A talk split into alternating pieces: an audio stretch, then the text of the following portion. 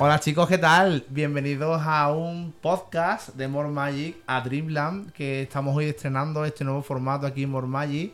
Y Jesús y yo estamos un poquito nerviosos porque es nuestra primera vez así como haciendo un programa de radio. Ay, sí, estoy un poquito nervioso porque ya sabéis, en los vídeos lo veis continuamente, que yo la oratoria no es muy fuerte. No es que yo sea una persona que tenga facilidades para comunicar y demás, cosa que al contrario Dani sí tiene.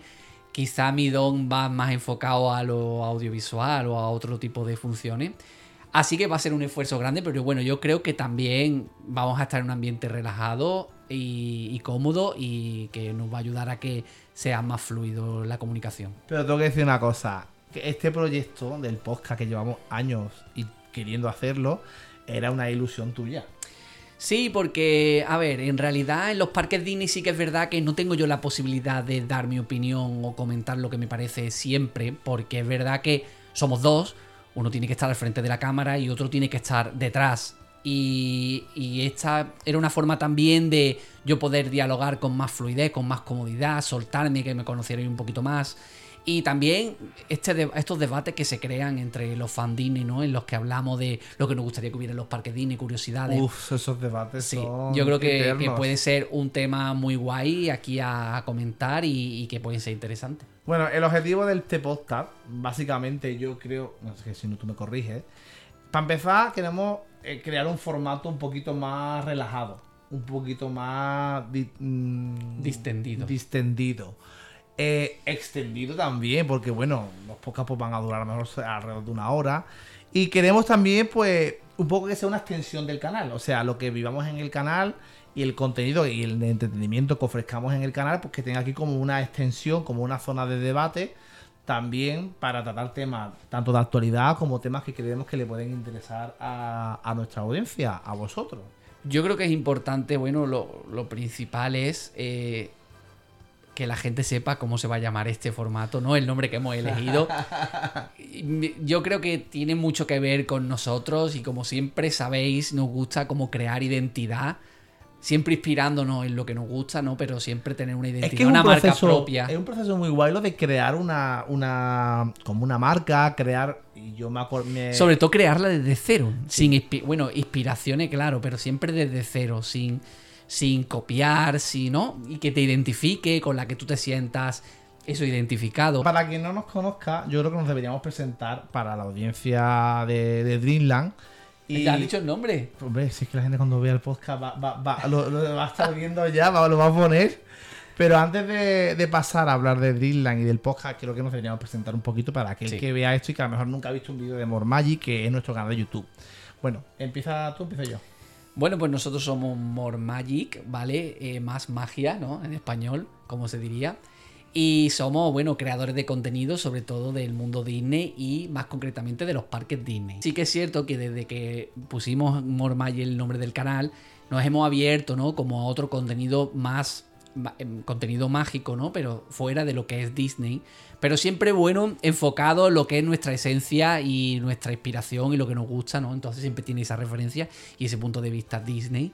Pero eh, hemos hecho vídeos en Universal, tenemos una tradición que es hacer vídeos de Navidad en Europa, ¿no? Mercadillos navideños. Nos encanta viajar y grabar todo lo que hacemos. Y además nos podéis encontrar en Instagram, Dani Mormagic y Jesús Mormagic. Y además de eso, vamos a tener durante lo que es este periodo de podcast, a estos episodios, a diferentes colaboradores. Pero vamos a tener también a una colaboradora, que va a ser, bueno, como la colaboradora. Eh, ¿Cómo lo diría? Habitual. que también ha formado parte de la creación de este podcast. Y ella es Noemí, que la tengo aquí delante. No sé por qué estoy viendo la cámara. Hola Noemí, ¿qué tal? Hola, ¿qué tal? ¿Cómo estáis? Bien, ¿y tú? Bueno, empieza hoy por fin esto, que llevamos bastante tiempo. Nos Yo soy arrancar, Noemí, ¿eh? Nos ha costado arrancar. un poquito, pero ya estamos aquí. Lo ¿Quién lo hemos diría? Lo hemos conseguido, lo hemos conseguido. Bueno, yo soy Noemí, para quien no me conozca, tramadora en Instagram. Y llevo conociendo a ellos como cuatro años, un poquito más. Mm. Y nada, esto creo que sale también a raíz de nuestros desayunos en los que charlamos a tope de Disney. ¿Y por qué no ¿A qué hacerlo? te dedicas? Porque la gente se va a pensar que te dedicas tú a esto de las redes sociales. No. Nada en absoluto, cuenta, cuenta. Yo soy organizadora de bodas y de eventos. y los conocí organizando su evento. Claro, ella fue la que nos ayudó a organizar el evento de More Magic. Ahora, hablando de... Es que cuando estaba contando lo de la creación de identidades, ¿no? Y lo guay que es, pues me acordé justamente de aquel proceso en 2018. ¿19? No, 18. 2019, 2019, qué buena memoria, soy malísimo con la memoria. Pues ese proceso en 2019 de, de, la creación de Mormagi y cómo Noemí formó parte de aquello eh, de una forma prácticamente casual, porque llegó a nuestra vida justamente aquel verano que estábamos ya, ¿te acuerdas, no? Que te, te conocí y te dije, ya hemos creado Mormagi y, y su respuesta fue, pues habrá que hacer un evento, ¿no? Y yo. ¿De qué tipo? Y al final pues montamos ese eventazo. Noemí, Jesús y yo vamos a ser los que os traigamos este podcast que tendrá una periodicidad semanal, ¿no? Al principio, ¿no? Va a haber como unos 12 episodios. Lo vamos a intentar. Vamos a intentarlo en la primera temporada. Pero incluso he de decir que Noemí y yo, que ya hemos estado hablando de la segunda temporada, ya estamos planeando la segunda temporada. Bueno, ojalá hecho vaya tan bien que haya posibilidad de que gente guay tocha pueda venir a bueno a, a participar en este podcast y a dar su opinión. Exactamente. ¿Dónde lo vamos a poder guay escuchar? tocha, ¿no? Sí, pues más tocha. ¿Dónde lo vamos a poder escuchar el podcast? A ver, ¿dónde creéis? Pues en YouTube, por supuesto, en formato vídeo también. en formato vídeo, los podéis ver. En Evox, creo, ¿no? Vamos a intentarlo. Vamos a intentarlo. En, Spotify. en Apple Podcast Y, y en todos sitios donde podamos. Además, lo que vamos, que vamos a hacer es todo ese tipo de cosas, lo anunciamos en redes sociales, en Instagram. Hay una cuenta que es la cuenta corporativa de Mormagic, que es Mormagic TV. Y ahí es donde vamos a un poco anunciar, pues, cada vez que hay un episodio nuevo, donde se van a colgar los clips de los episodios del podcast y todo eso. Y bueno, hay que dar las gracias a alguien. No es mí. Sí, bueno, nosotros cuando pensamos. No es mí. Ah, bueno, vale, perdón. No, no, venga, Jesús, cuéntalo tú mejor. Venga, Jesús, venga. Nada, que nosotros cuando pensamos, eh, estuvimos hablando los tres, ¿no? De cómo íbamos a llamar el podcast. Yo creo que la mejor opción de todas fue compartir ese pensamiento con la comunidad de More Magic. Porque ellos son el motor que impulsan este canal y son los que nos apoyan y nos animan a seguir avanzando y seguir creciendo. Y bueno, cuéntalo porque tú tienes más que contar que yo. porque- Bueno, eh, ella, tú, Yo estaba. tú trabajas en el directo, ¿verdad? E- Hice un directo desde esta habitación eh, para los miembros de la comunidad, que ella es miembro de la comunidad de Mormagi. Y bueno, pues conté lo del podcast, no me acuerdo muy bien cómo fue. Pues creo que surgió en plan. Bueno, uno de los. Pro- Queremos hacer Eso, un podcast. eso, queremos hacer y, un podcast. Pero no tenemos nombre, queremos ver qué tal, no sé qué. Dar ideas. Y ahora empezaron todo el mundo a dar ideas Que a eso tope. es un arma de doble fila, porque cuando tú pides una lluvia de ideas, claro, te pueden llegar cosas muy guay o cosas que, bueno, que tú dices... Pero Dreamland llegó. El segundo o tercer nombre Sí, llegó súper sí, pronto. es que muchas veces me pasa a mí en los directos que yo, o sea, el chat, como me desconecto un poco, porque mide un ajuste de un ordenador, pues ya el chat, mm, yo ya no lo. no me- entonces, pero es verdad que eso de Dreamland, creo que mucha gente le gustó, lo repitió. Y al final, cuando yo lo leí, dije, hostia, claro, o sea, ¿cómo no había pensado yo antes en ese nombre?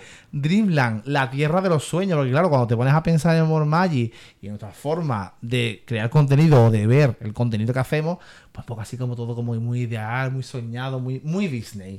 Sí, además, si veis el logo que ha sido creado de cero con ayuda de nuestro amigo Jaime y también con Jaime el María. asesoramiento de María, Claro. decir que Dreamland, el logo tal cual, tiene alguna inspiración a Pixar, si veis en el LAN. Con las letras de Toy Story. Exactamente, además LAN es como Andy, la Sí, tipografía. la tipografía de, de Toy Story. También tiene la nubecita, que es la nubecita de Toy Story. Y, y el arcoiris que al señor se le antojó. Yo quiero una nube y Bueno, él yo- quería un arcoiris. Y Sí, al final en el logo, nube y arcoiris. El arco iris es como un. No sé cómo decirlo, como Es un- muy fantasía. Y una simbología que también nos representa mucho a nosotros, porque somos alegres, transmitimos positividad, eh, intentamos que sea mágico, mm, yo qué sé, muchas Y cosas. gracias también. Bueno, para empezar, hemos dicho quién nos dijo el nombre de, del Sí, podcast. bueno, hay que hacer una mención honorífica a la persona que ideó el nombre. Jessica Castillo. Que- Castilla. Castilla, Jessica Castilla. y, y también a su tía, Mar Castilla. Un beso muy fuerte. A las dos miembros Infinity de la comunidad de Mormagi. Que gracias a ellos tenemos el nombre. Y gracias a Vivi, que tenemos la animación de la intro de, de Dreamland. Así que bueno. Sí, Ya vamos al lío. Que Sí. es que esto queríamos que sea de una hora, pero al final va a ser hora y cuarto y media. Bueno, lo mejor de hecho es que no hay límite. Aquí el límite los manda, lo, lo marcan los niños de Noemí que salen del cole. Pobrecito. Un saludo. Bueno, vamos a empezar con el podcast de hoy, que además de presentar e introducir a la gente en esto de Dreamland, en el universo Dreamland, porque muchas veces, mm, sobre todo lo hablamos Noemí y yo, rollo, ¿pero de qué vamos a hablar en el podcast? Yo le decía a ella, tía, pues no sé, de cosas, de, de- de cosas que creo que le interesen a la gente, ¿no? Y yo creo que la mejor forma de empezarlo, no sé quién se nos ocurrió de los dos, pero fue, bueno, va- vamos a introducir a la gente en el mundo de los parques Disney, ¿no? Un poco para si hay alguien que no tiene ni idea que es un parque Disney, un parque temático, pues un poco que tenga una ligera idea de lo que es un parque temático Disney, con un poquito de historia y demás. Entonces yo creo que es un buen tema para arrancar. Claro, sobre todo porque nosotros estamos muy acostumbrados a que nuestro círculo sabe de Disney. Pero la idea es que no solamente nuestro círculo escuche este podcast, sino que llegue a más gente y que esta información pues la, la tengan más personas. Además, justamente, bueno, para hablar de los parques Disney, empezando un poquito de la historia, est- estamos en el año 2023 y justamente, ¿qué ocurre este año? Bueno, pues este año se, bueno, ya se cumplió los 100 años de la compañía el día 16 de octubre de este año. Y bueno, yo creo 100 que años, es, eh, un, de es un buen momento para empezar un podcast, ¿no? Un momento especial también. Y, y bueno, ¿para qué esperar al 200? Mejor lo hacemos ahora en el 100. ¿Te imaginas esperar al 200? Yo con llegar al 125, Solo ¿no? Entonces tengo que cuente, sumo algo a las matemáticas. son 25 años Claro, si más. tengo- Bueno, espera, venga, al 35 aniversario. Al 135 aniversario. Yo al de la 150, por favor. Uy, por Dios. ¿Cómo vaya al Hombre. 150? ¿50 años más? ¿A 90 años? Hombre, claro. Uf. y en el parque Es allí. ver- Es, verdad. Ah, pues mira, pues puede ser, puede ser. Pues puede ser. Bueno, eh, hablamos de Disney, que Disney, bueno, es una empresa mm, que engloba muchísimo, o sea, eh, es una de las 35 mayores empresas del mundo, con mayor reputación, y es una empresa que engloba muchísimos departamentos. Todo el mundo lo conoce por la animación y las películas, pero bueno, a nosotros lo que más nos gusta de la compañía, las películas nos gustan, por supuesto, pero eso son los parques temáticos. Y el merchan y las películas. en realidad todo. Pero sí que es verdad que los parques temáticos es lo que más nos motiva, ¿no? Sí, es lo que más. A mí, muchas veces me lo planteo, digo, hay que ver que poco friki soy de las películas, que me gustan las películas, pero no tengo yo esa pasión por las películas de verla y re- y reverla y volver a verla. Soy más de montarme la atracción y volver a montarme la atracción y otra vez montarme. No sé por qué, pero creo que la, la magia de Disney a mí me llega más en una experiencia en persona más que ver una película en el salón. Bueno, estamos todos deseando que se estrene una película, ¿eh? Disney Wish. Sí, que es la película que se estrena ahora a final de noviembre y que celebra el 100 aniversario. Que además dice que tiene un montón de referencias, un homenaje muy claro a las películas que queda muy bien reflejado dentro de esta Disney Wish. A ver qué tal. Por lo que los parques nos llaman mucho, pero es que las películas también. Y como ha dicho él, el merchandising. Bueno, y además ya se han podido ver imágenes de Aisha en el parque Disneyland. Sí. Asha. Asha. Asha. Sí, además Asha, que es Asha, eh, la protagonista de Disney Wish, ya está en Epcot, en Walt Disney World. El 22 de noviembre llega a Disneyland California y a final de mes a Disneyland París.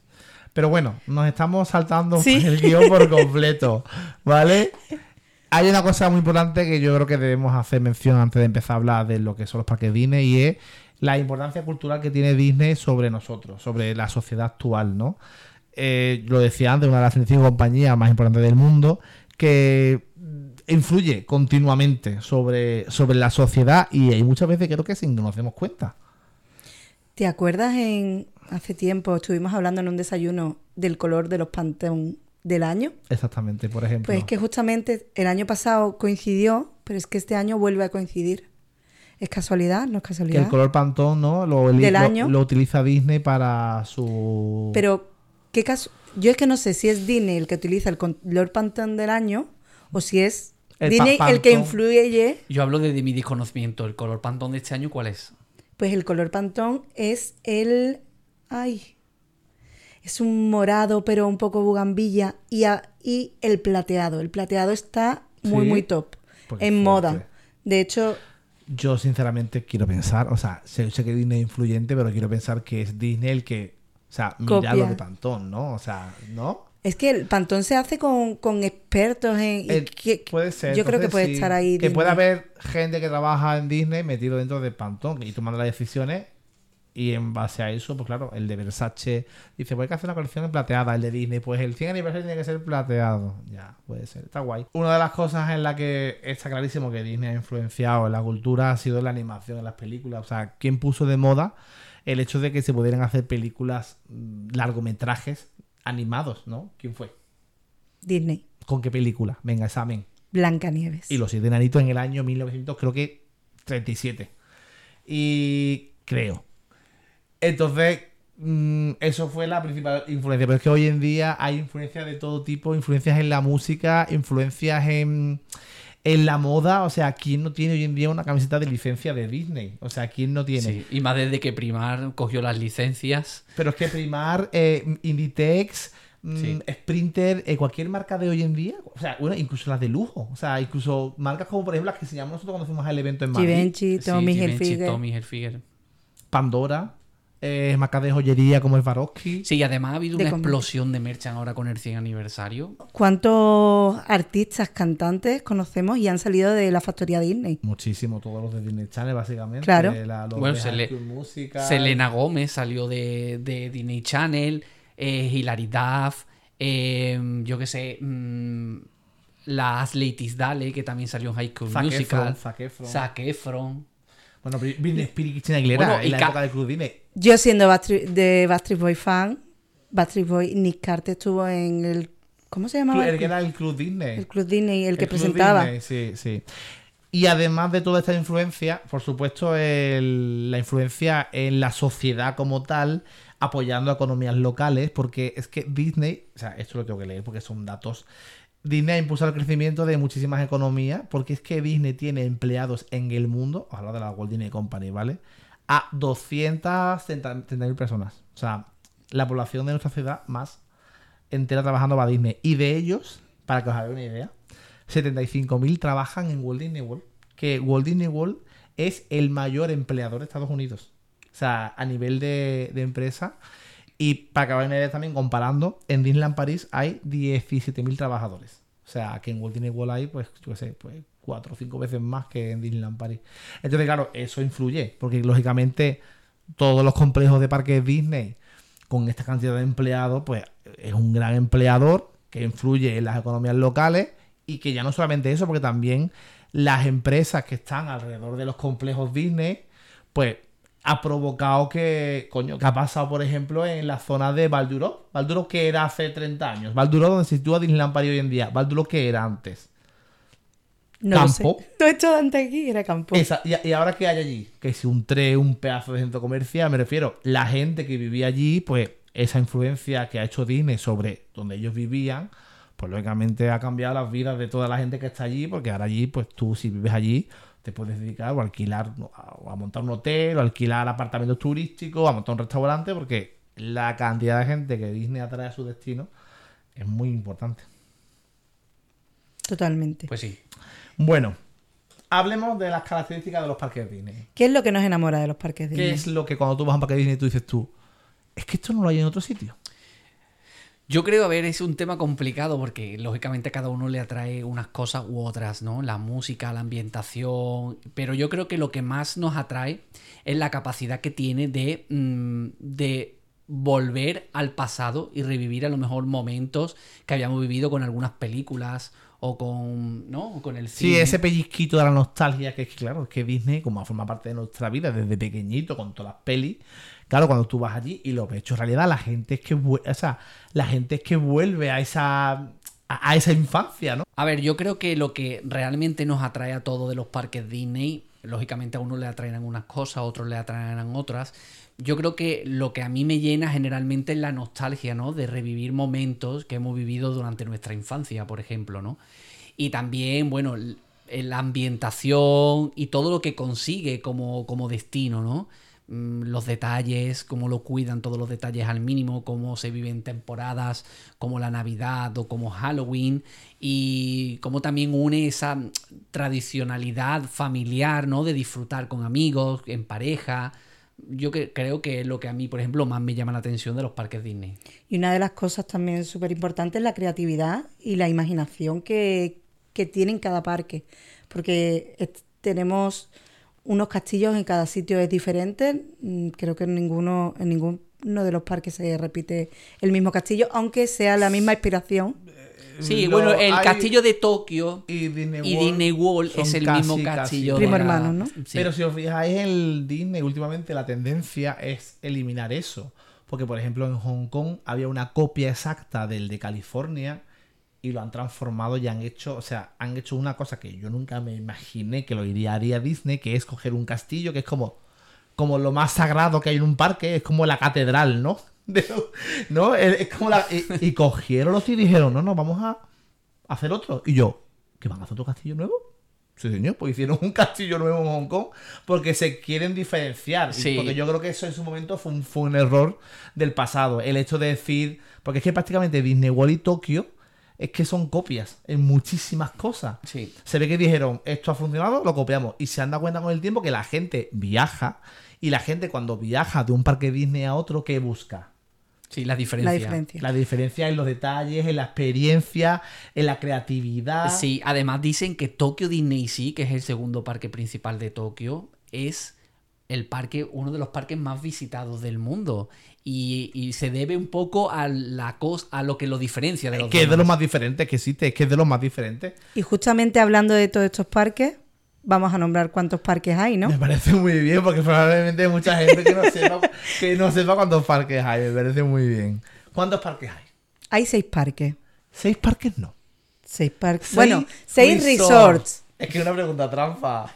Porque solamente en Disney Claro. World hay cuatro. Sí. Te pille. De los seis resorts que hay, nosotros conocemos actualmente tres. ¿Y usted? No sé Yo si- solamente dos. Bueno, no está Bueno, nada mal, solamente ¿eh? dos, en comparación con vosotros. No está nada mal que de dos a tres. Nada más que te falta uno por conocer. Vale, pues yo creo que lo mejor es empezar un poco con el Por el pri- principal, ¿no? ¿Cuál fue el primer parque Disney que se creó en el mundo? Disneyland, California. Vale. En el año. 1955. ¡Toma! En Anaheim, California, que no está en Los Ángeles. Sí. Que es que eso nosotros ya que hemos ido, hemos ido este verano a, a Los Ángeles y no está en Los Ángeles, está a una hora en coche de Los Ángeles, en un antiguo campo de naranjas, que hoy en día es, pues, Disneyland Resort. ¿Qué tiene de especial Disneyland California con respecto a los demás parques? Hombre, de especial tiene que es el original y que combina a la perfección el cuidado, porque claro, tú allí llegas y te encuentras dos tipos de atracciones, las ultra mega modernas que acaban de abrir hace poco, Toontown, Star Wars Galaxy Age, etcétera, y luego te encuentras la que hizo Walt Disney en cuando abrió en los años 50 o en los años mm, sucesivos, ¿no? Los años 60 o los años 70, ¿no? Entonces, claro, esa mezcla y esa combinación sin que quede hortero, ni sin que quede mal, de combinar atracciones de los años 50, o sea, que estamos hablando de los años 50, o sea, que en los años 50 ¿qué había? La gente se divertía ¿dónde? En el tío vivo del parque. Es que no había otra cosa en los años 50, ¿no? Pues esa combinación de esas atracciones con las atracciones modernas, todo en un conjunto más o menos homogéneamente estético, porque es verdad que Disneyland Resort California no es el parque Disney más estético del mundo, pero sí que es verdad que es el más especial porque yo creo que com- combina esas cosas muy bien, ¿no? Es- esas dos partes del parque. Pero Walt Disney, World tu- Walt, Disney tuvo un, un fallo ahí. ¿Qué fallo tuvo? Que que no, no fue tan visible de la- del éxito que iba a tener. Claro, no era consciente del éxito que va a tener. Que- ¿Cómo es, cómo es Disneyland Resort? ¿Dónde está? Disneyland Resort está dentro de, ¿De una ciudad? de la ciudad. Lógicamente tiene poco espacio de expansión. Aún así, sí que es cierto que ha tenido la posibilidad de crecer a- creando uno de los land más mm, modernos, ¿no? Por así decirlo, actuales, que es eh, Galaxy Age, ¿no? Que está dedicado a Star Wars. Y lo ha hecho quitando zona de backstage. Es que hay una cosa muy curiosa en Disneyland California. Eh, Disneyland California está rodeado de avenidas en las que la gente anda, vive, pasea, come, o sea que es la calle, ¿vale? Es como si estamos en Disneyland ahora y eso que está ahí es la calle, pues así es Disneyland. Y es gracioso porque, claro, ¿qué han hecho para crecer? Han quitado backstage. ¿Qué han hecho con el backstage? Lo han llevado lejos. Imagínate que esto es Disneyland y aquello que lo que hay enfrente es el backstage. Entonces los cast members, para irse a cambiarse de ropa o a su o, a- o al lunch, tienen que salir del parque, cruzar la calle. Entonces, es que nos pasaba por las mañanas cuando íbamos al parque que cruzábamos el paso de cebra y al lado tenías un cast member de Cars. Y tú decías, No. vestido, claro, sí, sí. Y, y tú ibas andando y el tío, con, pero escúchame, con el y, y el uniforme entero. O un cocinero, o un camarero. O sea, Iba- claro, es que iban contigo para adentro. Ya, de, ya en la entrada sí que era que había una entrada de cast member y la nuestra, pero el paso de cebra lo juntos. Claro, eso, e- eso, claro, hoy en día pues es una peculiaridad. Eso no existe Eso en ya ningún no pasa. sitio. Claro, porque luego yo estaba un poco investigando y es que en los edificios donde nosotros nos alojamos, por detrás está el parking, están los edificios donde está el costuming, que es donde está la ropa de ellos, las oficinas. Entonces, claro, ellos tienen que atravesar la calle. Entonces, es muy curioso por eso. Y el fallo que Noemí estaba contando era, pues que Wall, cuando crea el parque, claro, compra una parcela y cuando eso empieza ir bien, ¿qué hace la gente? Comprar todas las demás y c- construirlas al lado. Claro, Hoteles a tope. Yo creo que al final. Hotel, restaurante, todo. Yo creo que al final el parque Disneyland, la esencia que tiene es que se nota desde que entras en el parque o ves el resort que tiene la huella y la esencia de Walt. Se nota que es el primer parque que creó Walt y también se nota que todas las cosas que han visto como error lo han mejorado en Disney World. También Disneyland, como, como es Disneyland y es California y es el origen, también es un poco también ha sido el laboratorio de qué funciona, porque ahí es un poco también popurrí, de todo, o sea, de todo. Entonces es también un poco laboratorio de prueba, porque claro, ahí se crea todo, ahí es donde todo nace y todo pasa por ahí. Raro es la cosa que se crea para un parque Disney y que no pasa por California. Pero vamos, que Disney no fue nada tonto y Disney reconoció su error, dijo, me, la han jugado, me- yo ya no puedo hacer hoteles porque, claro, todo, además, todo se revalorizó gracias a él. O sea, el que montó un Hotel Hilton o el que montó, se ha forrado gracias a Wall, ¿no? Pero ¿qué hizo Wall? ¿Cómo lo arregló? Pues se fue a Florida y compró poquito a poco un montón de terreno. Vale, hablamos ¿eh? del segundo parque Disney que abrió en el mundo, que es Walt Disney World, que está formado por un conjunto de parques, en concreto son, creo, cuatro parques de atracciones, Epcot, Magic Kingdom, Animal Kingdom y Hollywood Studios, y luego dos acuáticos, Blizzard Beach y Tifón Lagoon. Typhoon Lagoon, exactamente. Bien, Abrió en el año 71 y por desgracia Walt Disney nunca lo llegó a ver abierto porque Walt murió de cáncer en el año 66.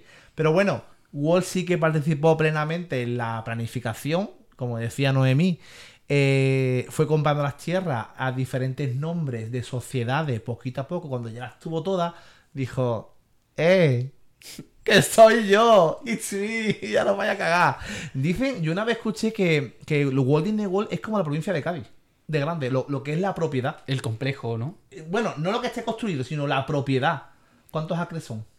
Pues ese no lo sé. se- Anda, te pillé. Ahí me has pillado. Te pillé, ¿Tú lo sabes? No, No. tampoco, pero no, pero yo vi alguna vez en algún foro una historia como que leí que era como la provincia de Cádiz. Lo miraremos para el siguiente podcast. Pero que se llama Word es por algo. Claro, es que Vamos, es un vosotros mundo. habéis estado, yo también. 75.000 Una vez que entras allí, trabajando. una vez que entras allí, entras en el universo Disney, Totalmente. Y no hay nada Disney, más. Universo Disney. universo Disney, y ya no hay nada más.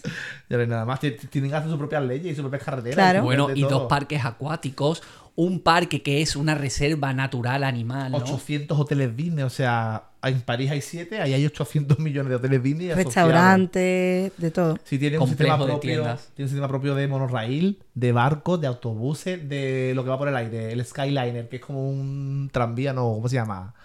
Un teleférico. Un teleférico. Un teleférico también tienen allí, o sea, un mundo.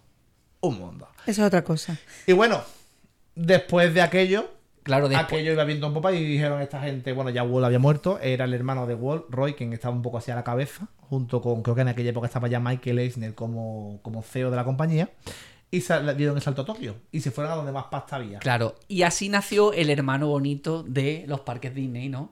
Bueno, Yo creo que sí. Que Yo no he estado hay es nunca. mucho dinero. Claro, Sí. con dinero se hace cualquier cosa. Hablamos de Tokyo Disneyland, Tokyo ¿vale? Resort, Tokyo Resort que lo forman el parque Magic Kingdom, No se llama Kingdom, se llama Tokyo Disneyland Park. ¿vale? Y el, el Sí. y, bueno, y Tokyo Disney sí. Que Tokyo Disney sí lo que tiene es que es un parque Disney único, que es que no hay nada parecido en el mundo, porque no está dedicado a las películas ni a los estudios como tantos hay en el mundo Disney, sino que está dedicado al mar.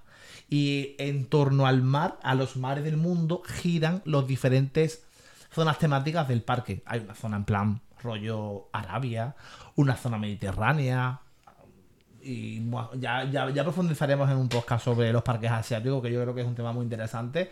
Pero básicamente, bueno, es que lo guay de ese parque del Tokyo Disney es que la cabalgata es acuática. O sea, la cabalgata son barquitos que van por el lago haciendo cabalgata. No, no, no es una cabalgata de carretera, es cabalgata en el, en el laguito. Yo ahí estoy perdida, eso no lo sabía. Sí, sí, y además, bueno, yo es que ahí tengo una pasión, pues claro, ¿quién es más acuática de todas las películas Disney? Ariel. La sirenita que está detrás tuya. Pues claro, Ariel tiene una zona súper chula allí.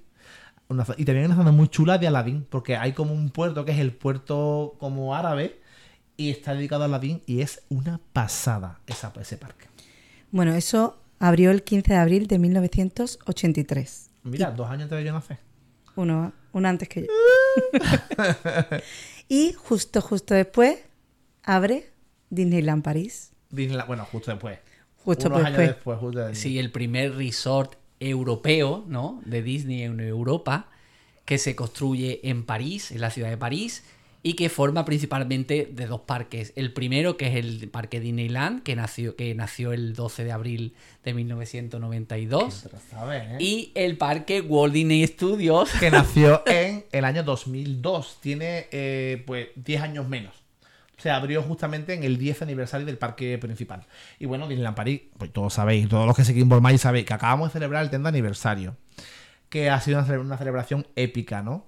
Y que se ha consolidado como uno de los parques Disney actualmente más rentables después de lo que pasó en la pandemia. El París ha sido el primer parque en ser rentable y tener beneficios Ahí a tope con a Disney. tope con el 30 aniversario que ha sido muy tocho. Parque de Disneyland París, yo qué voy a decir, y además voy a ser imparcial, pero es verdad que estamos ante el parque Disney que creo que es uno de los que menos inversión recibe mm, o es de los que menos avanza. Tenemos el orgullo y la suerte de estar en Europa y tener el parque Disney más bonito del mundo.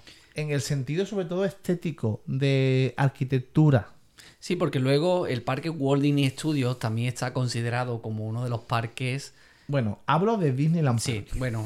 No, el parque Walt Disney Studios es el hermanito feo, ¿no? De los parques Disney. Pero porque fue un error, fue un error de concepto, porque el concepto que se inventaron, que era hacer un parque dedicado a, a los estudios de animación Disney, pues fracasó, fracasó. Y a día de hoy ese parque está ahora mismo en un proyecto de cambio de rumbo.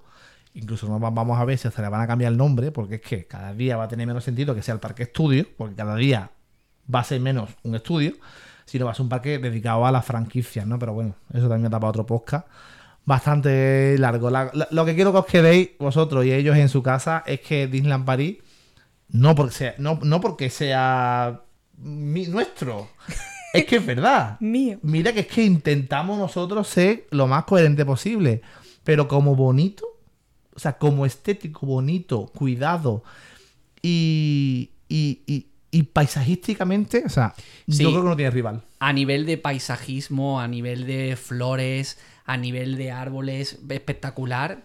Tiene la influencia parisina a nivel de costumbre, de trajes, de cabalgatas, de, de tal. Y luego los espectáculos son inmejorables en cualquier parque Disney. Y Sí, es es verdad que- que los parques asiáticos tienen un nivel muy alto de espectáculos. Es que lo del tema del espectáculo, de, de los detalles, es que es que, es que es que además no es por casualidad, es que es necesario. O sea, un público europeo que está acostumbrado a ir a la ópera, que tiene arraigado aquí tantísima cultura, arquitectura, o sea, cuántos palacios hay en Francia, cuántos castillos. O sea, allí es que o hacían algo espectacular que dejara a la gente con la boca abierta, o la gente va a decir, esto qué mierda es que hacemos aquí. Sí. Es verdad. Y lo hemos notado con los espectáculos. O sea, el nivel de espectáculo de París. Es que yo creo que no se hace en Estados Unidos porque es que allí directamente no lo valorarían. O sea, no es necesario porque allí eh, el tipo de cultura y de entretenimiento es tan distinto. O sea, valoran más el tema de las bromas y lo- lo- los chistes así típicos americanos que, que una puesta en escena espectacular porque nos dimos cuenta del espectáculo del Rey León de Disneyland California cuando, cuando empezó. Yo me quedé así. Y dije yo, madre mía, si esta gente vieran el de Disneyland París. Claro, porque el de Disneyland París es estilo Broadway, es estilo... Y el de allí, pues bueno, pues sí. Era como un espectaculillo de esto que te ponen ahí en, el, en la feria del libro.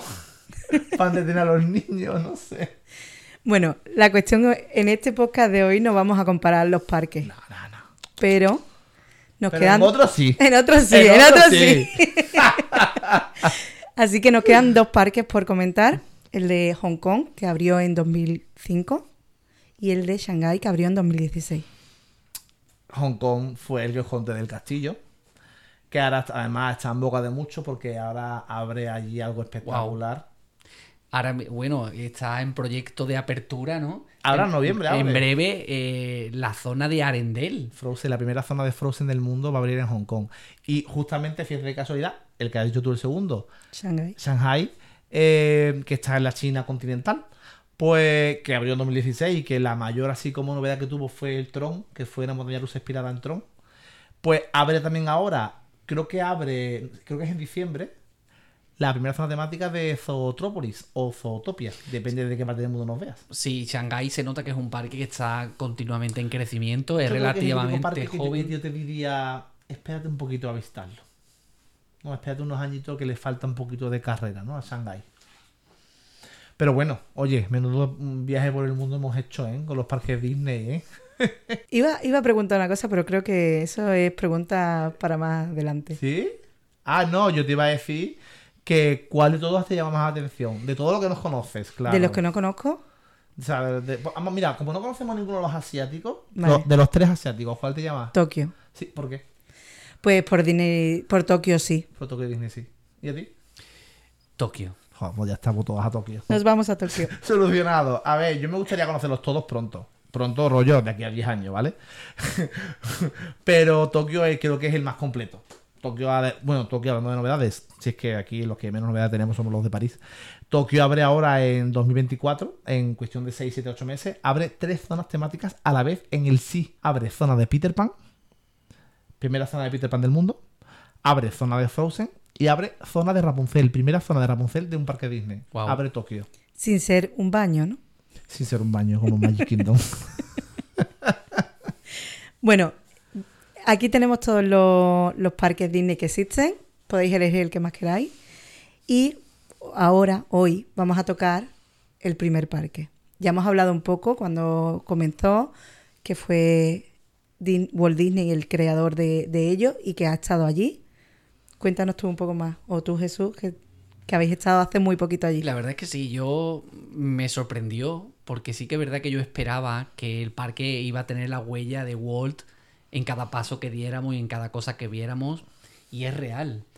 Puedes sentir esa nostalgia, ¿no? De ser el primer parque y sobre todo yo lo noté cuando fui a comer a sitios que me recordaban a zonas o restaurantes de Disneyland París. Entonces ahí te das cuenta de que al final los otros parques se han ido inspirando y nutriendo del parque original que fue el de Disneyland Nos pasó mucho, nos pasó en dos restaurantes, nos pasó en el Lucky Nugget, que allí eh, es otro, o sea, allí se llama la herradura del caballo de Horseshoe, de Go- Golden Horseshoe.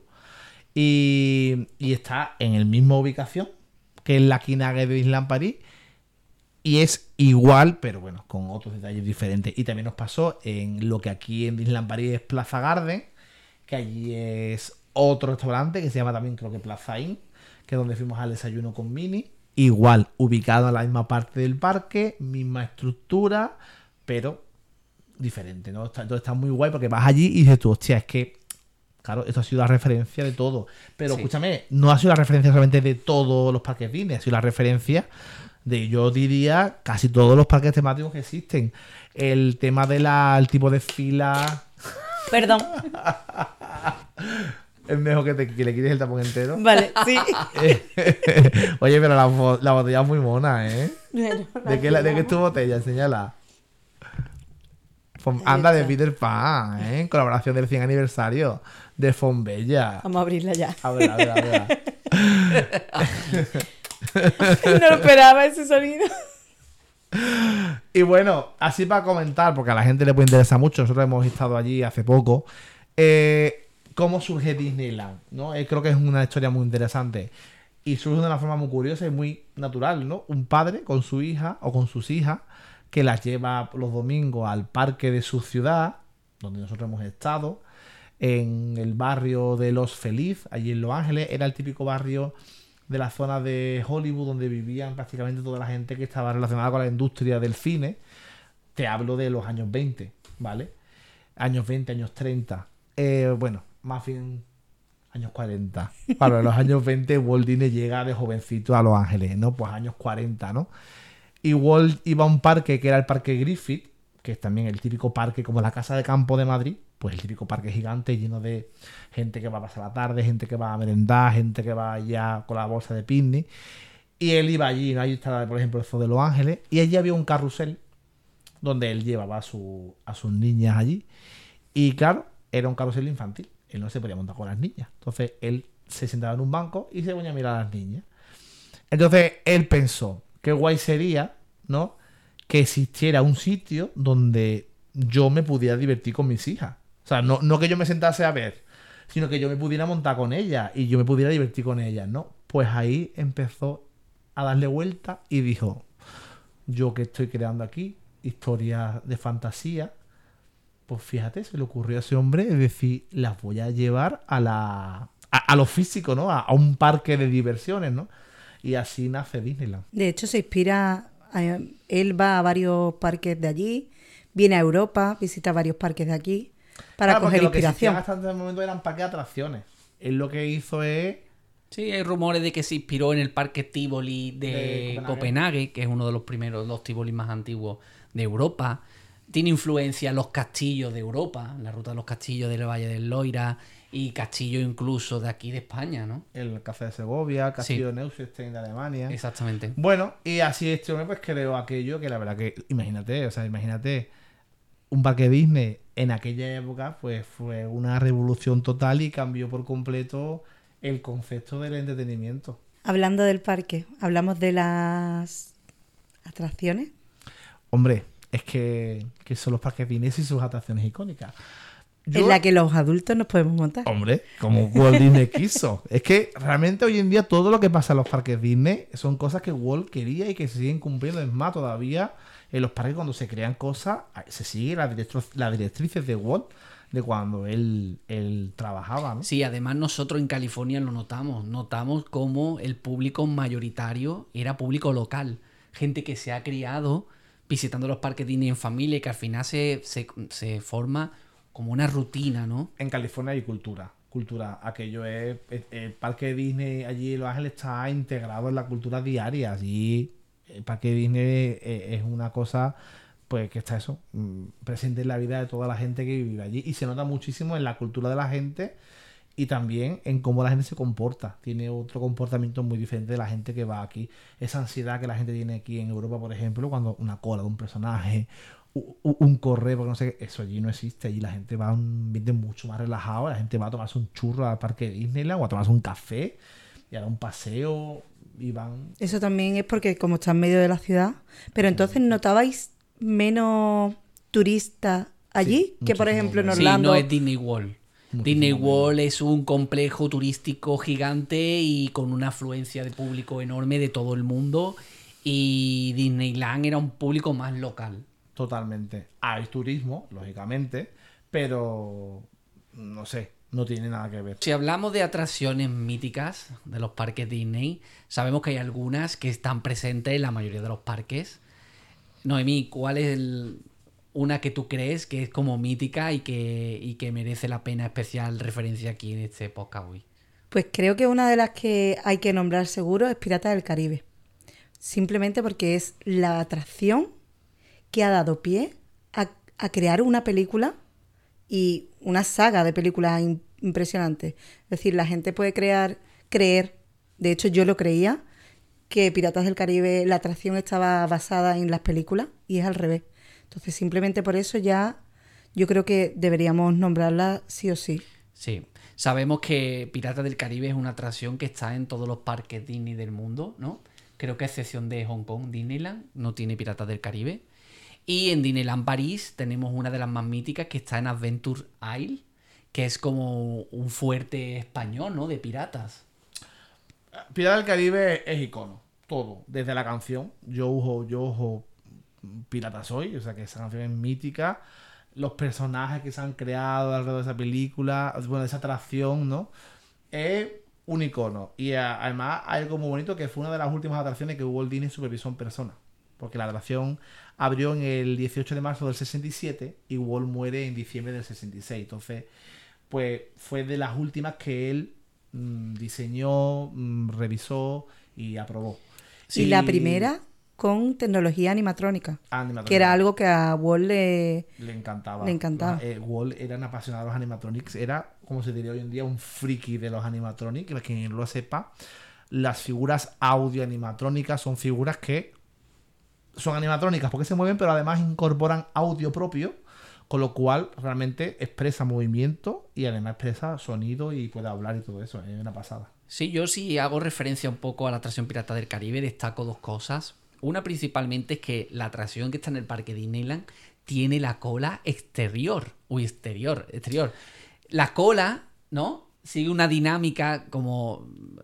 Es que eso es algo inconcebible hoy en día. O sea, que la. que O sea, es que Pirata del Caribe en California, la original, o sea, la entrada ya entras a la atracción. O sea, ya te montas Sí. en la barca. Ya. ¿Cómo? La cola es el embarcadero. O sea, tú entras, claro, porque en el año 67, quisiera imaginar que esa atracción, pues yo qué sé, iba a llegar a tener una hora de cola, ¿no? Entonces, es curioso lo que él decía por eso, porque la cola de la atracción es todo en la calle. Son como cuerdas en la calle, cadenas en la calle, y estás en mitad de. Se llama esa zona New Orleans Square, porque está, la, la original está como en Nueva Orleans. Y está todo en la calle.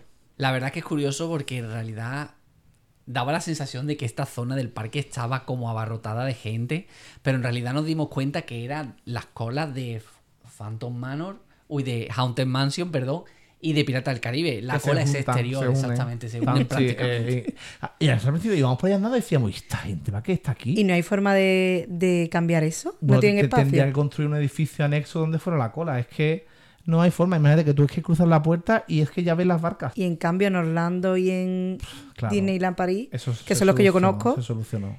la cola es interior, pero tú pareces que estás en el exterior todo el rato. Claro. Bueno, en París no. En París En la París- cola es como si fuera una mazmorra, un castillo. Una fortaleza. Ah, bueno, y llegas como al... Claro, es, eh, como si entras por una fortaleza española, haces un recorrido por dentro, se ven mazmorras y eso del castillo, y luego sales como una playa, Exacto. que es donde está el embarcadero de la atracción, porque quien no lo sepa, vamos a explicarle cómo Claro. funciona esa atracción. ¿Qué es la atracción? Es un ray oscuro en el que tú te montas, una un dark ride, pero... Un water ride. Water dark ride. Water dark ride.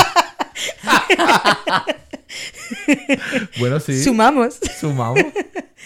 En el que te montas en una embarcación y vas haciendo un recorrido por diferentes escenas de piratas en un, Sí, en un pueblo. Sí. Eh, sí, bueno, como, como si fueras por el Caribe. Sí, además, cosa que mucha gente no sabe. después de las películas, ha surgido, bueno, los animatronics de. Jack Sparrow, ¿no? De Capitán Barbosa también. Y eso ha surgido después de hacer las películas, la saga de Pirata del Caribe. Claro, le, le metieron los personajes de la película para integrarlos en la historia de la atracción. Para mi gusto no está mal, porque tampoco es una cosa que tú digas tan cargada la atracción, pero también te digo una cosa, no era necesario, ¿eh? Que estuviera Jack Sparrow en la A mí me hace ilusión. A mí yo no lo veo, o sea, lo veo bien, pero no lo veo necesario, porque es tan icónica esa atracción que no lo veía necesario.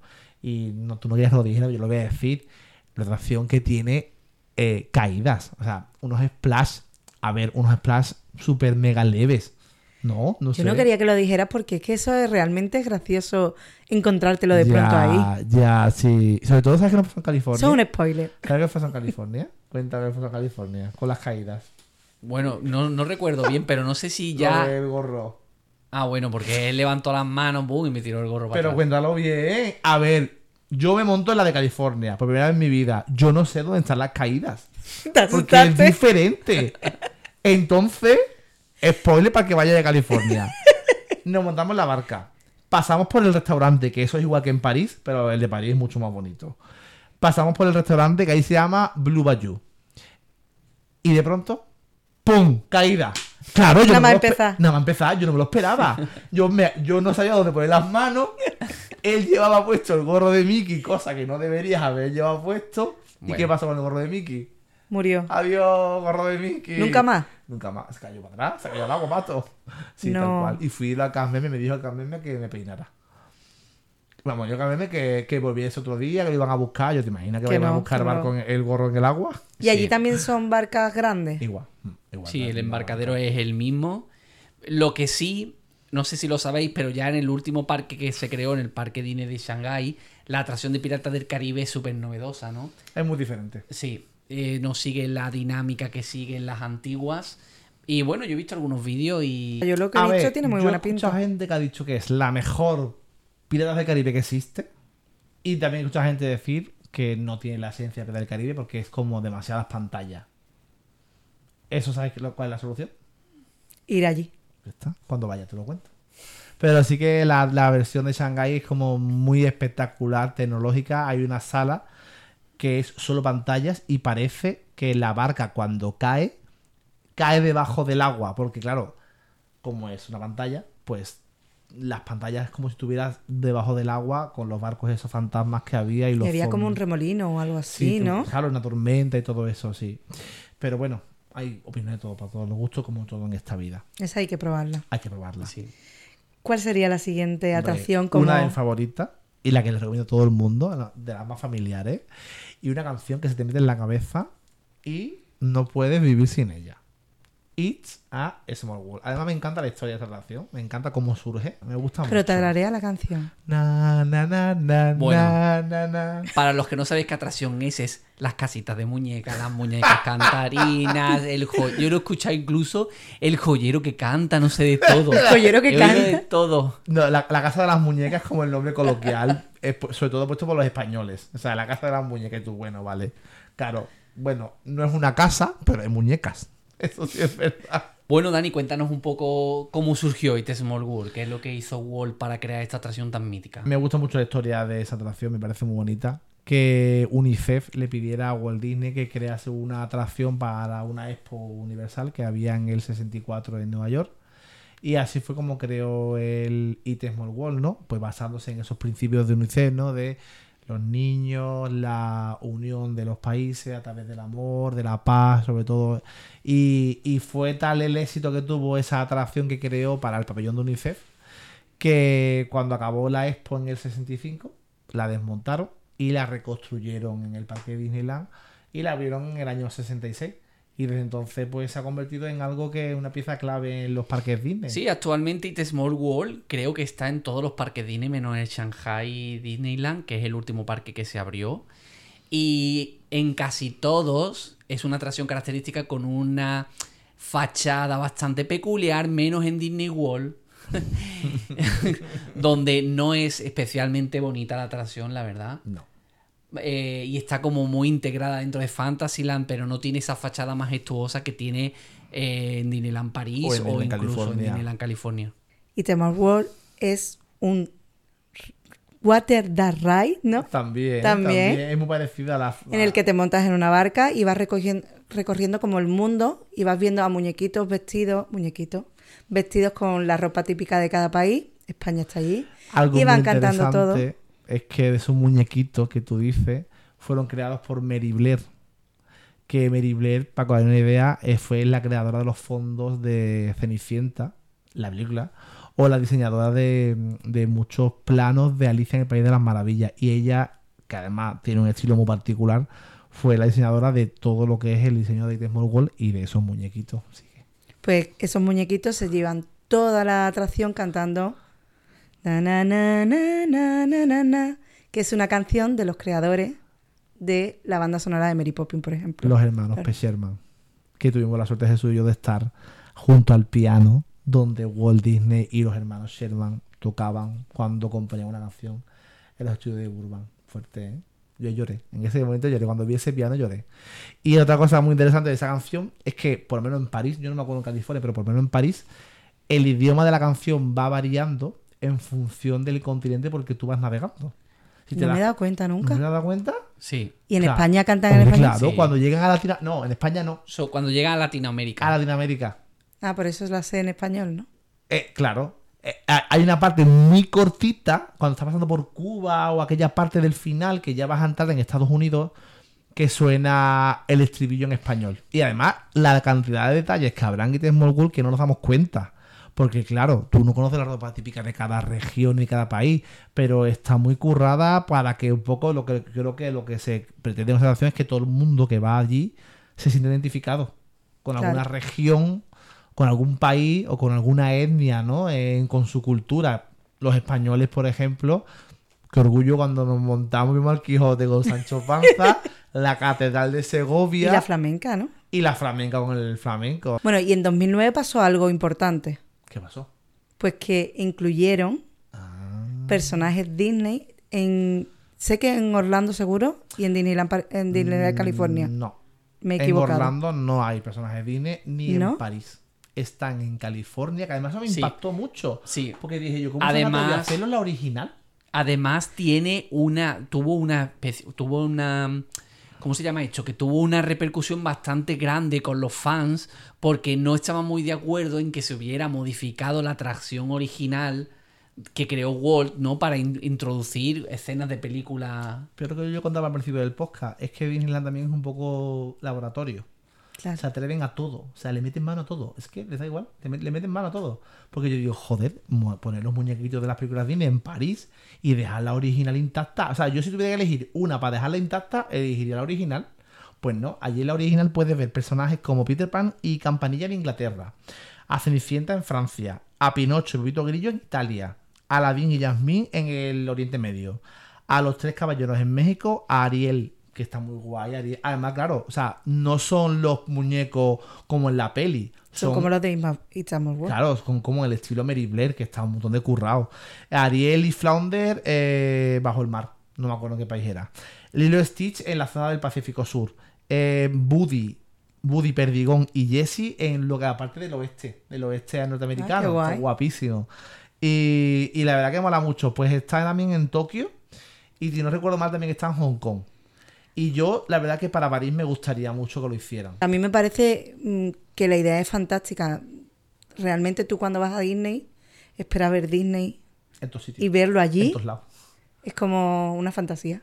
Sí, pero lo bueno que tiene los parques Disney es que hay atracciones tan míticas como Haunted Mansion, Piratas del Caribe, que en realidad no tiene por qué tener ninguna referencia a Ah, una película. Es más, Haunted Yo tampoco Mansion- estoy muy de acuerdo en que la atracción original que creó Walt Ya. De la Expo de Nueva York haya sufrido modificaciones de ese tipo. Yo lo Podría haber hecho en hecho en París. cualquier otro parque. Antes que en California. Yo no le veo el O problema. en, o en Orlando. La de Orlando es muy fea. La, la, la de World de Orlando es muy fea. Sobre es todo la fachada, Hay que decirlo. Yo creo Es que no entré. fea. Yo creo que no entré. Es, es que tiene unos salones muy grandes, vacíos. Yo recuerdo la parte de las Polinesias, que está la zona de Polinesia y, y tú alrededor no ves nada, está vacío. Y, y es verdad que a mí la de Disney World la que menos me gusta de las tres que conozco ya. La que más me gusta es la de París, pero a la de París le faltan los personajes Disney, tío. Sería una pasada. Pero bueno, cuando vayamos a Tokio la veremos también en Tokio. Bueno, en la de París ahora que ha sufrido una remodelación y ha abierto esta primavera, ¿no? Eh, han introducido eh, personajes inclusivos, ¿no? Como... Bueno, Disney en general ha creado una nueva llave. Es que Disney tiene varias llaves y ha metido la llave de la inclusión en, sus, en su empresa para fomentar la inclusión y la variedad de tipos de personas. Y dentro de la inclusión está la inclusión de personas con discapacidades. Entonces, lo que Jesús se refiere es que han metido animatronics, también inspirados en Mary Blair, pero hay uno con una muleta, hay uno con una silla de ruedas, y, y- y no solamente ha sido en París, ha sido en casi todos los parques Disney, han metido los nuevos animatronics de la inclusión. Tiene mucho sentido porque si estamos hablando de la diversidad de la humanidad, ahí tenemos diversidad también en ese aspecto. Si queremos que se vea todo el mundo reflejado, Sí. pues no solamente etnia, color y, y cultura, también funcionalidad física, ¿no? O diversidad funcional, como se le llama, ¿no? Cambio de atracción ya, ¿no? Sí. Que ahora viene una que ahora que ha pasado Halloween ahora mismo es... Para mí, Si esta es la casa de las muñecas, ahora vamos a hablar de la, casa embrujada. yo tengo que decir que yo soy... Es una de las atracciones que más culto tienen y que más hablando- fanáticos tienen. Y creo... original. Sí, yo soy fan de la atracción de Haunted Mansion, que es la atracción de la mansión encantada.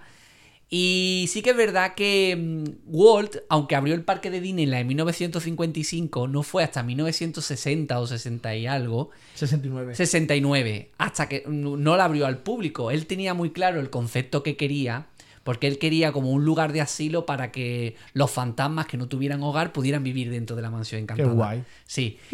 Y, y Qué él tenía el concepto Yo voy muy para allá, claro. ¿vale? Tenía el concepto muy claro, pero eso tardó hasta 1969 no se hizo realidad esa atracción. Allí, como decíamos también, en, como hemos estado hablando como un poco a saltos de Disneyland, pues ya os dije antes que había una zona que se llamaba Eh, eh, New Orleans Square. Orleans. Orleans Square. Entonces, la original Wall la sitúa como la peli. Porque claro, hay que decir una cosa, pasa como Pirata del Caribe. La peli que acaban de estrenar en Disney Plus y que también está en el cine de Haunted Mansion está inspirada en la atracción que es del año 69. Sí. Igual, misma historia. Porque una atracción que ya, sin necesidad de película, era un icono. Sí. O sea, el merchandising, los personajes eran, eran famosos. Personajes que no se han visto, en, salvo en los muñecos de la atracción, ¿no? Entonces, está inspirada en New Orleans Square, en una mansión de estas que hay en Nueva Orleans. Sí, tiene una, tiene una influencia sureña y de plantaciones de Estados Unidos. Yo no sabía que Nueva Orleans, por visto, era tan famosa con el tema. Bueno, ahora si piensas un poco en tiene el sapo, tiene sentido. Que Nueva Orleans era una eh, región tan Mística. mística. No lo sabía yo. En la peli Sí. te lo explica muy guay. Yo no lo sabía. Y, y ahora, claro, cobra sentido porque Walt mete esa atracción en esta zona temática. Que es Nueva Orleans. Además, me, me parece fascinante Nueva Orleans. Bueno, Y solo la conozco de los parques Disney. O sea, para que veáis un poco la influencia de Disney sobre la cultura, que yo, o sea, para mí Nueva Orleans lo que conozco es de Disney. Tiene el sapo y las zonas que hay de Nueva Orleans en los parques, ¿no? Y me parece fascinante Nueva Orleans. sí, Eh, la, la estructura de la mansión encantada de Disneyland en la que aparece en la película de Haunted Mansion, para mí es una de las más majestuosas que hay.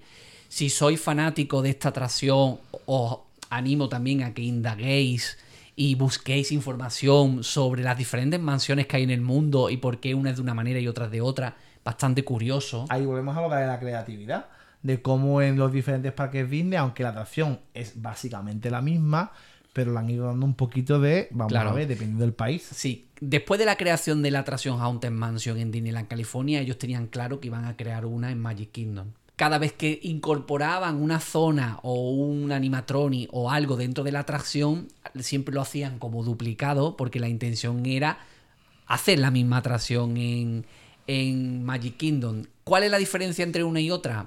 La, el edificio, ¿no? Magic Kingdom, eh, el edificio de la mansión encantada, eh, el objetivo era que no fuera la típica mansión embrujada, sino que tú no te esperaras lo que hay dentro. Además tiene una influencia el edificio como gótico holandés y, y no tiene nada que ver con la que hay en Disneyland. El edificio es totalmente diferente. A mí no me gusta el de Disney World. El Yo no la edificio. recuerdo.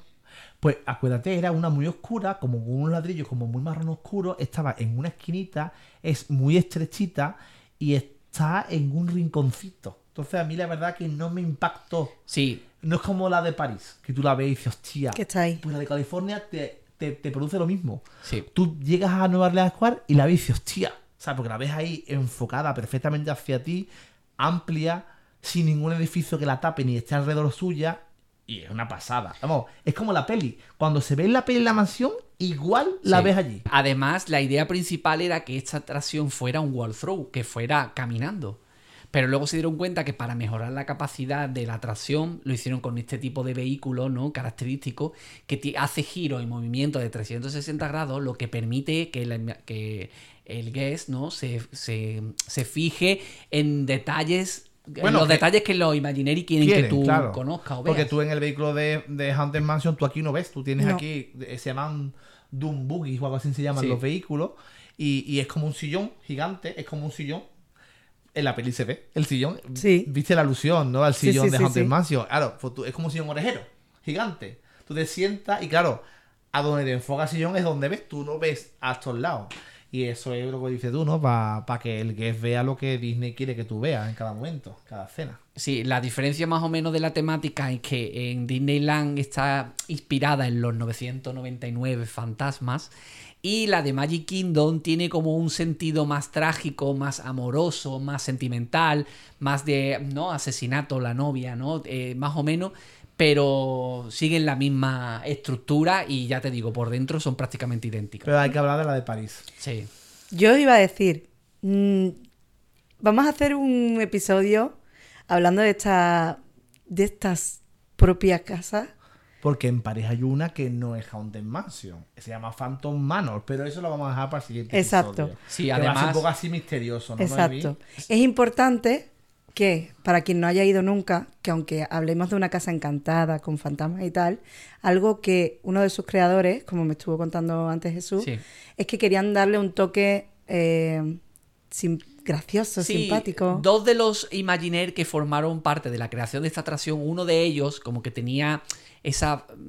quería in- introducir en los fantasmas ese toque tenebroso, este to- ese toque místico, y luego el otro Imaginaire le mete el punto humorístico, pintoresco, que es La lo que broma- hace que la, la atracción no sea en realidad una atracción como de miedo para los niños, ¿no? Por ejemplo, ¿no? Porque tiene ese rollo cómico. La atracción americana está llena de bromas tontas continuamente.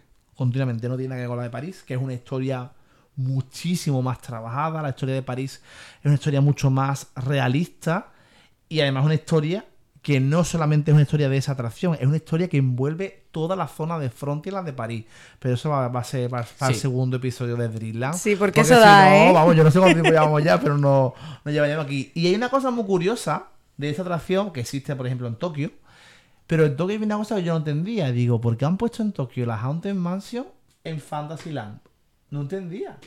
Sí, la estructura de la, de la Haunted Mansion de Tokio Disneyland es igual que la de Magic Kingdom, pero está, como tú bien dices, en la zona de Fantasyland. Cosa que descoloca un poco, pero en realidad, para los japoneses, según su cultura, ¿no? Su- las historias de fantasmas es como nosotros las los cuentos de hadas, ¿no?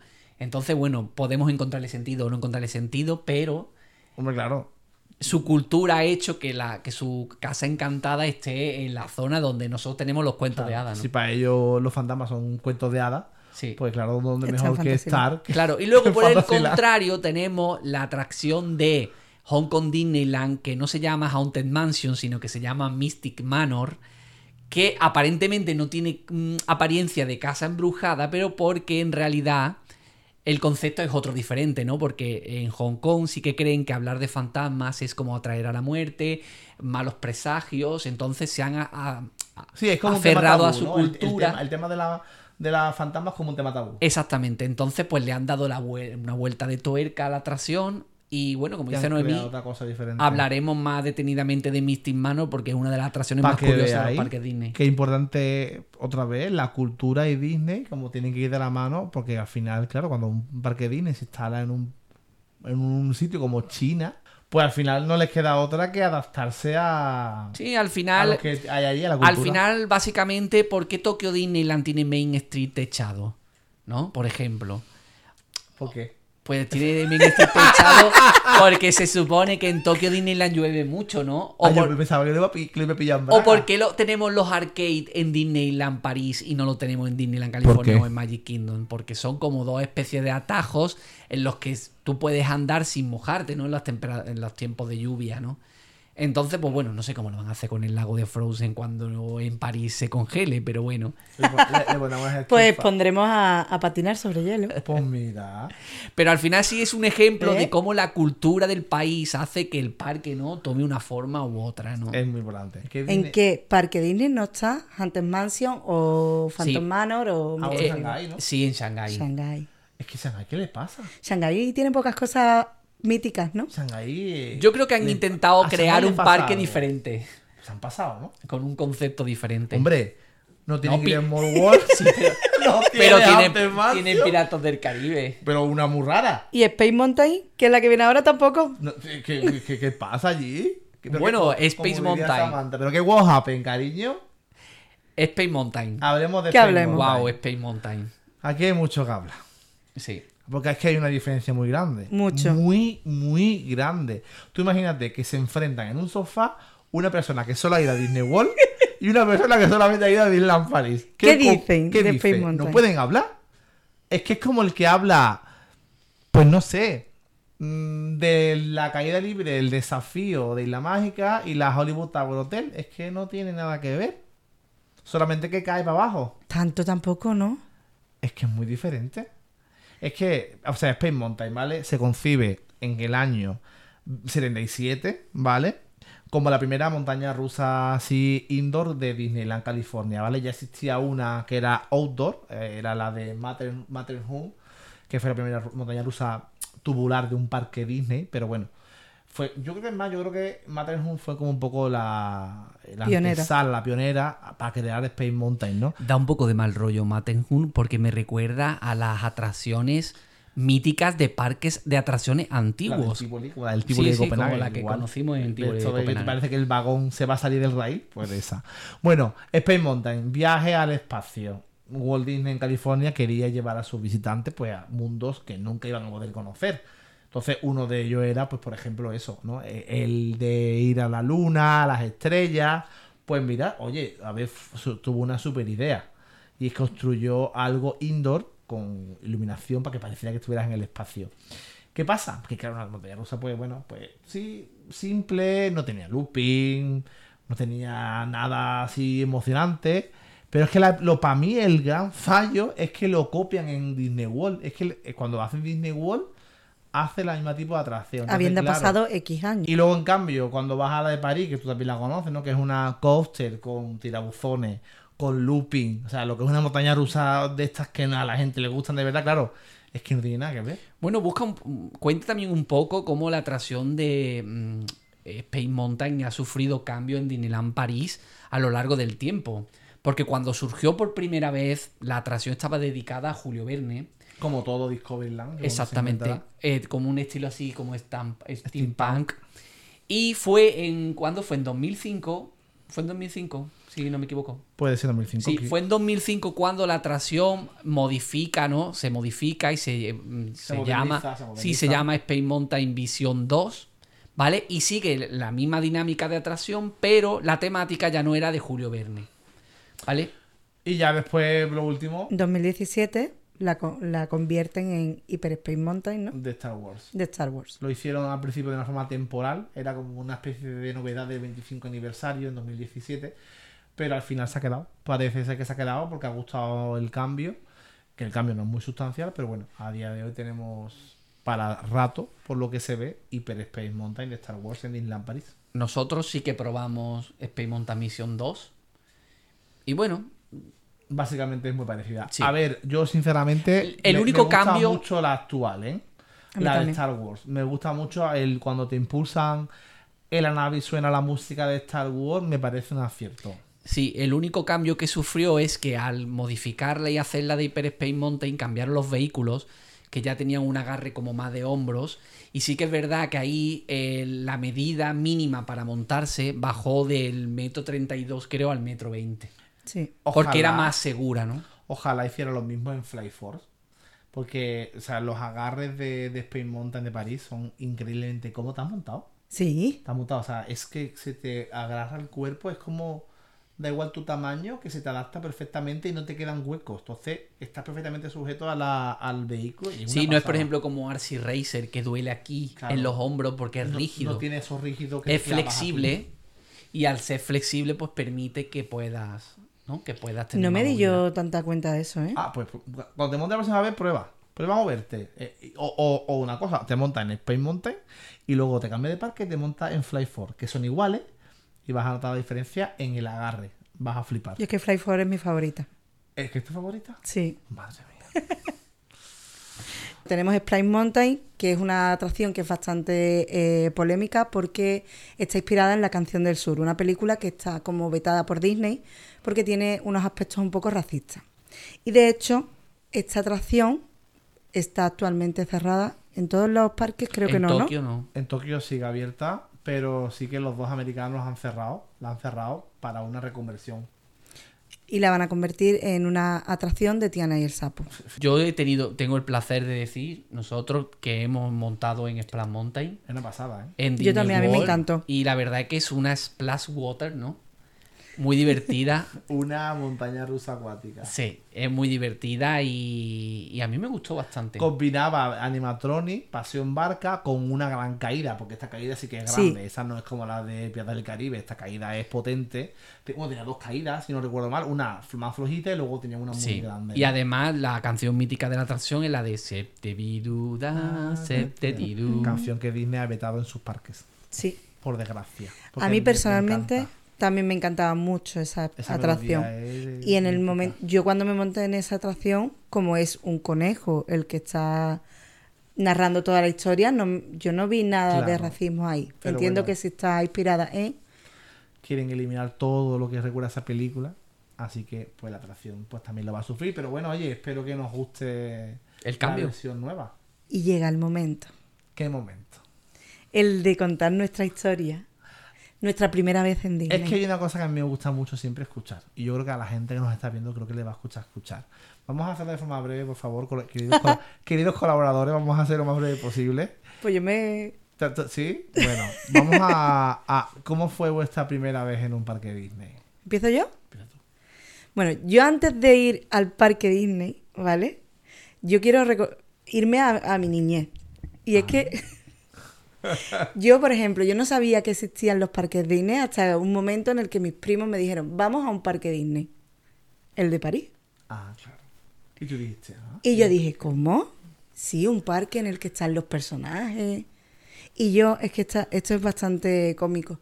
Yo pensaba que estaban los personajes, estilo mi, mi, pues mi tele, los personajes así, por la, y le dije a mi primo, tráeme a Ariel, metida en un bolsillo. ¿Vale? Pues ese fue como mi primera vez eh, hablando del En la que parque Disney. consciente, ¿no? Sí. De lo que era un parque Disney. Pero yo no fui hasta que no fui adulta. Bueno, adulta, joven adulta. Muy adulta ya. Fue hace 10 años. Eh, recién casada, ¿no? No. Ah, no fue el uno de Ah, no, no, fue hace 10 años. Fue en 2010. Ah. Fue hace 13, 13, ¿no? Estamos en 2013, 13 años. ¿No, ¿No fue en la luna de miel? La luna de miel fue Orlando, pero yo antes fui a, a Disneyland París. Ah, tú vas- ah, pues fíjate de que yo pensaba que tú habías ido antes a Orlando. No, yo primero fui a Disneyland París. ¿Y en qué contexto? ¿En viaje de fin de curso? No, viaje romántico a París Ah, con mi, con Irra Sí. Y visita Disney. y visita Disney, que yo creía que habíamos ido al menos dos días. Y para todo esto me puse a mirar, fui un día. Qué triste. Un día. Yo cuando lo he visto le he Y dicho a Irra. que a Irra le sobró mediodía.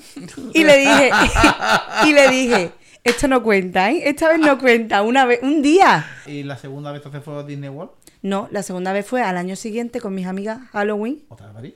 Sí. Anda. No, no, no, esta vez fue Disney. Solo O Disney. sea, Disneyland París. Ah, solo Disneyland París. Solo Disney Ah, para maravilla. Halloween. Ah, y celebramos el 30 y el 31 allí. Hicimos tanto fiesta en Disney, en el parque Disney, como en el parque estudio. Que el parque estudio era como más adulto. De hecho, creo que no podían entrar niños. Sí, así rollo zombies, ¿no? Sí. Y ahí estuvimos más días. Fue súper diferente porque, claro, no es igual ir en, pa- en pareja que con amigos. Y ya la siguiente vez sí fue a Orlando de luna de miel. Qué bonito. Tú yo sabía lo de la luna de miel. Bueno, pues yo mi historia, si la remonto también a mi niñez, yo nunca había oído hablar de un parque Disney de pequeño. Yo ya estaba mayorcito cuando yo ya oí por primera vez hablar de Disneyland París, pero lo tenía como muy lejano y como muy inaccesible. Yo me criaba en una familia humilde y no se concebía hacer un viaje de esas características. Entonces yo cuando conocí Disneyland París en realidad fue gracias a este hombre que está aquí sentado. Fue en abril del 2009 No, junio. junio de 2009. Fue la primera vez que yo visité Disneyland París. La primera vez que salí de España. la primera vez que me pueblo. monté en avión. Pero es que yo era igual, ¿También? claro. Y tengo que decir que Dani pa- corrió con todos los gastos. Yo fui prácticamente gratis. Pero es que nos conocíamos desde marzo de 2008. Es decir, no teníamos. Llevábamos Un un año. año, y poco. Bueno, y él tenía muchas ganas de volver. Sí, tenía muchas ganas de volver a Disney y no quería volver solo. Le hacía ilusión volver conmigo. Y la verdad que fue un viaje inolvidable. Y sí que recuerdo que todo era mucho más barato. comer en un restaurante Disney era mucho más barato y los personajes, comer con personajes era mucho más normal de lo que es ahora mismo.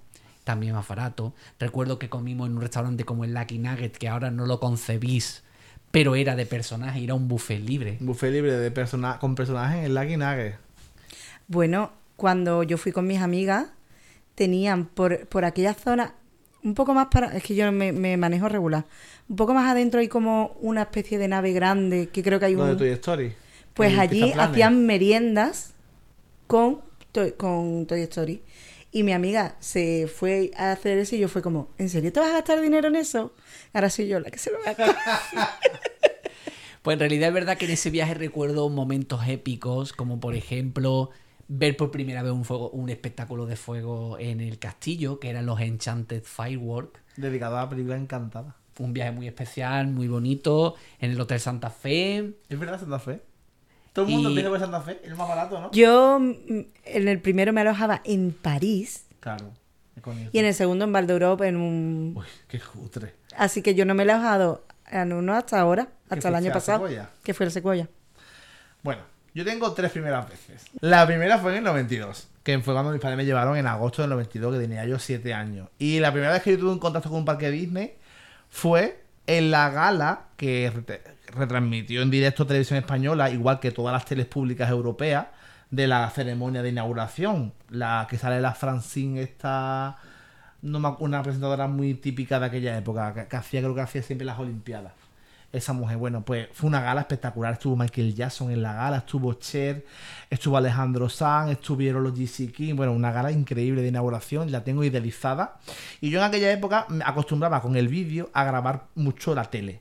Entonces grabé aquello y en bucle, tía. En bucle, en bucle, en bucle. Aquel año.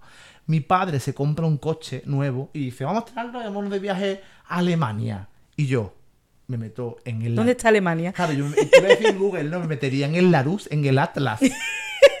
me metería en el Atlas y diría, uy, pues, papá. Esto da camino. Pues podemos coger por París, vaya a Disney. Y oye, me, me llevaron. O sea, no era el objetivo, porque mi- mis padres querían ir a Alemania por el tema de mis abuelos, que habían estado allí viviendo, y, y fuimos a la casa de mis abuelos. Pero mi padre cogió por, por París y fuimos, o sea, París creo que no fuimos ni siquiera, fuimos a Disney. Siéntete afortunado porque tiene vídeos en Disney de pequeño en Sí. el año de la apertura. Sí, muy y bueno. grabado Eso a una fuerte. calidad bastante Claro, buena. esa primera vez, para mí es una vez, pues como. O sea, lo- tengo recuerdo del vídeo y ya está. Claro. La segunda primera fue, vez fue en el año 2006. Mi prima se va a vivir a París, mi prima Clara, y a mi hermana María le regalan por la comunión el viaje a Disneyland París. Así que, con la excusa de que está allí mi prima, que nos quedamos en su casa a dormir, tal y cual, pim pam pum, pues nos vamos a París. Y esa, claro, ahí yo en 2006 tiene ya, no, tendría mejor 18, 19 años, por ahí tendría.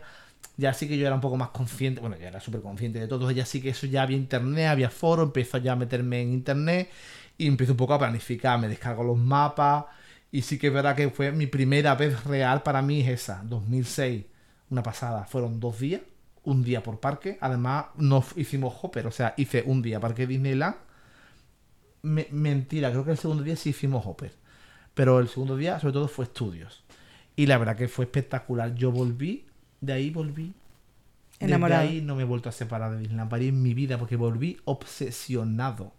Y claro, me dio por meterme en Google y descubrí los foros. Entonces ahí me enganché a dos o tres foros, me registré y ahí ya fue mi predicción. Y entonces aparece mi tercera vez, Con... que con él, claro, 2008 lo Claro, conozco. es la primera vez en Yo un llevaba resort. foreando sobre Dos Parque años. Disney desde 2006 que volví obsesionado. Porque además, fíjate, yo voy en 2006 y estaban preparando el 15 aniversario. Estaba la Tower of Terror medio construida y todas las zonas de mm, la atracción de Nemo, la atracción de K, las alfombras de Aladdin, toda esa zona era nueva. Cuando yo fui estaba todo en obra. Claro, yo cuando llego a España yo quería saber qué era ese edificio tan alto que estaban construyendo. Era un rascacielos. Digo, ¿esto qué es? Pues así fue como me meto yo y me pongo a, enterarme que es la Hollywood Tower Hotel. Claro, cuando lo conozco a él, yo llevaba, yo ya estaba trabajando, yo tenía ya 22 años cuando lo conozco a él, tenía ya mi sueldo. No vivía solo, pero era independiente económicamente.